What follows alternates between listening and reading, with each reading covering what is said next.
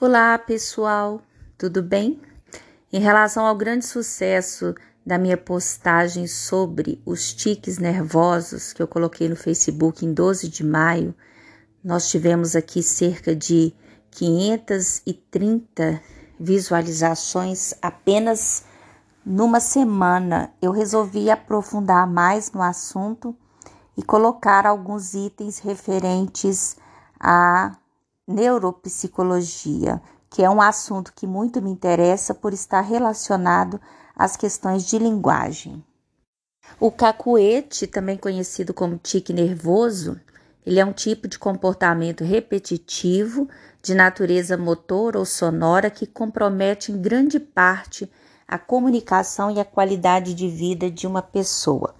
Em geral, de acordo com os especialistas na área, os tiques nervosos estão relacionados a causas psicológicas que são variadas e merecem atenção, já que a pessoa que tem um tique nervoso vai precisar da ajuda de um profissional ou de um acompanhamento psicológico para reajustar esse tipo de ruído ou um tipo de movimento indesejado na sua forma de expressão. Em geral, as pessoas que têm tique nervoso não se dão conta de que se expressam com determinados cacoetes, elas agem de forma involuntária. E os tiques, por terem origem psicológica, eles estão muitas vezes, na maioria das vezes, segundo os especialistas, associados a outras doenças de origem neuropsicológica, tornando o distúrbio complexo o que requer uma terapia comportamental, dado o estigma que criam e que dificultam a interação social. Grande parte da população, até o ano de 2022, apresentava algum tipo de estranhamento na sua forma de expressão, quer por sentido de natureza motora ou até mesmo sonora. Fazer caretas, pigarrear, raspar a garganta, mover a cabeça, os ombros, braços ou pernas, aquele chute no ar sem nenhum tipo de propósito, seria algo normal se não fosse a forma repetida com que aparecem dentro de um contexto de forma involuntária.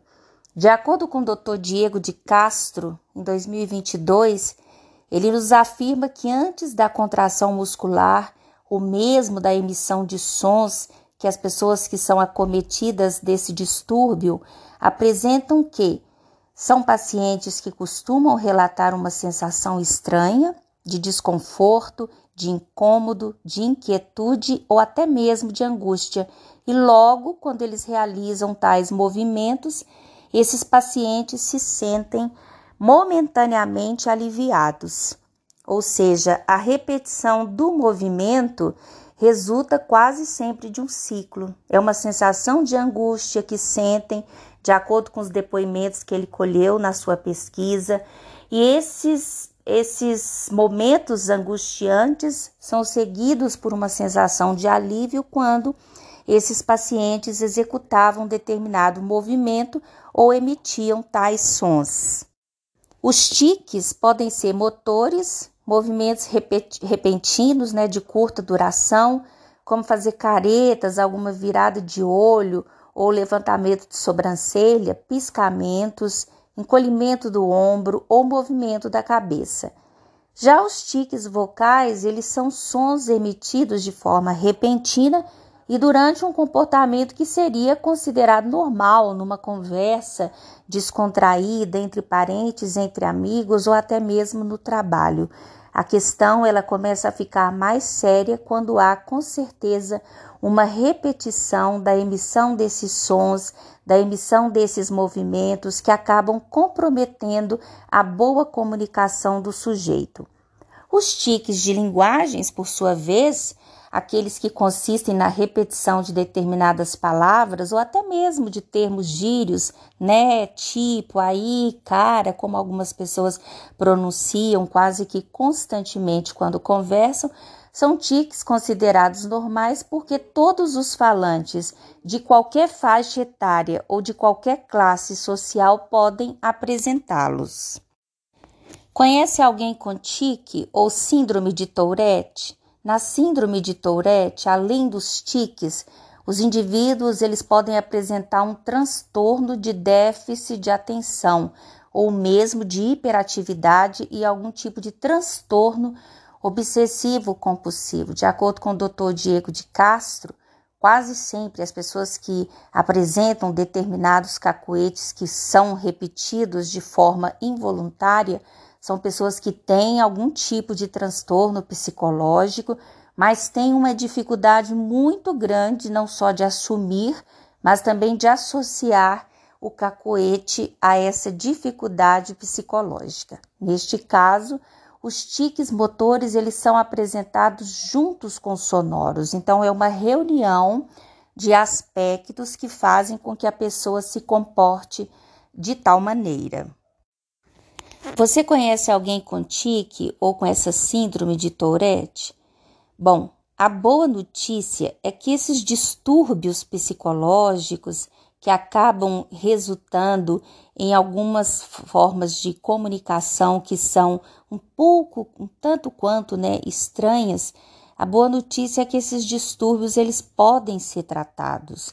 Quando eles deixam de ser transitórios e passam a ser contínuos, é sinal de que houve uma piora, sendo de extrema importância um tratamento psicológico para que a pessoa possa corrigir, sim, a sua maneira de comunicação e ela pode fazer isso em qualquer tempo e em qualquer época.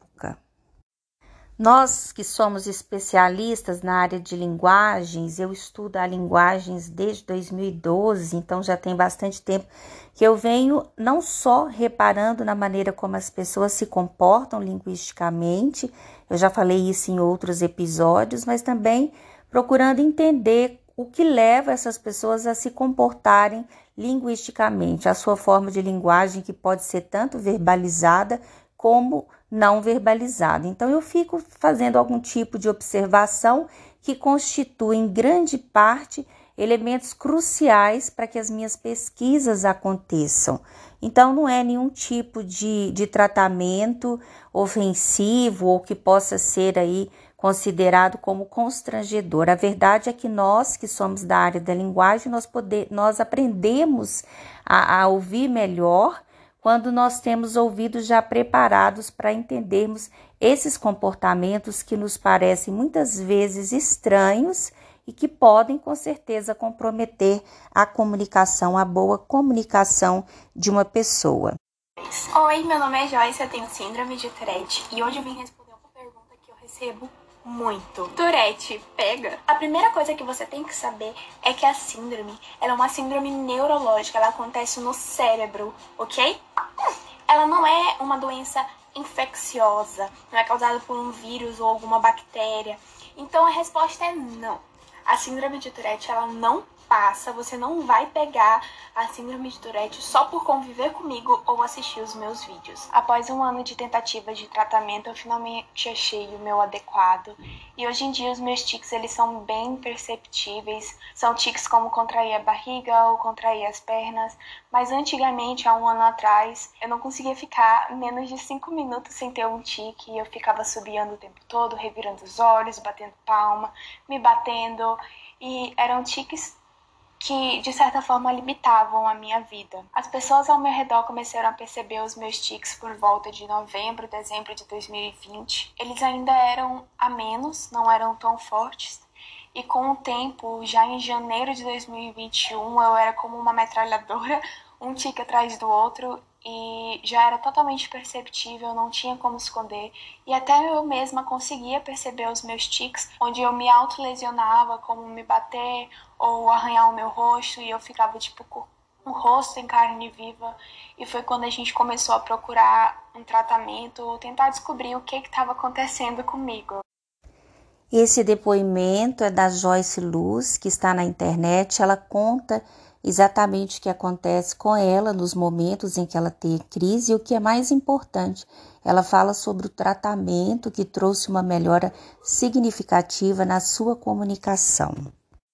De acordo com o médico Drauzio Varela, eles podem estar associados a sintomas obsessivo-compulsivos e ao transtorno de atenção e de hiperatividade.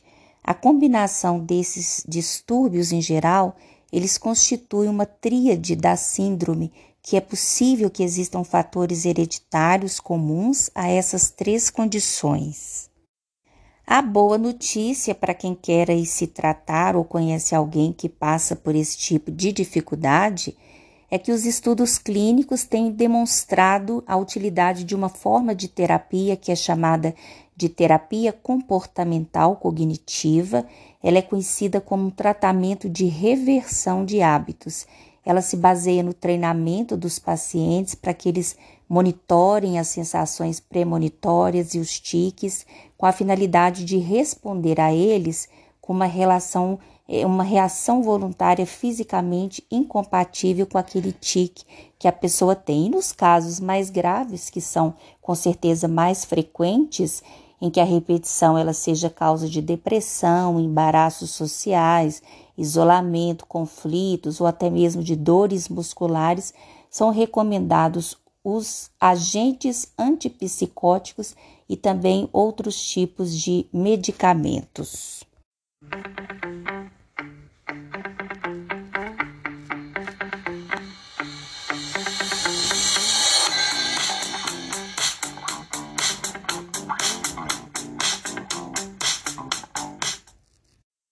Eu sou Marília, sou professora de Linguística e de Comunicação Tecnológica. Eu venho estudando as linguagens desde 2012, estudo linguagens, identidades e ensino, que é comum às áreas de concentração tanto de práticas e objetos semióticos, como também de análise linguística.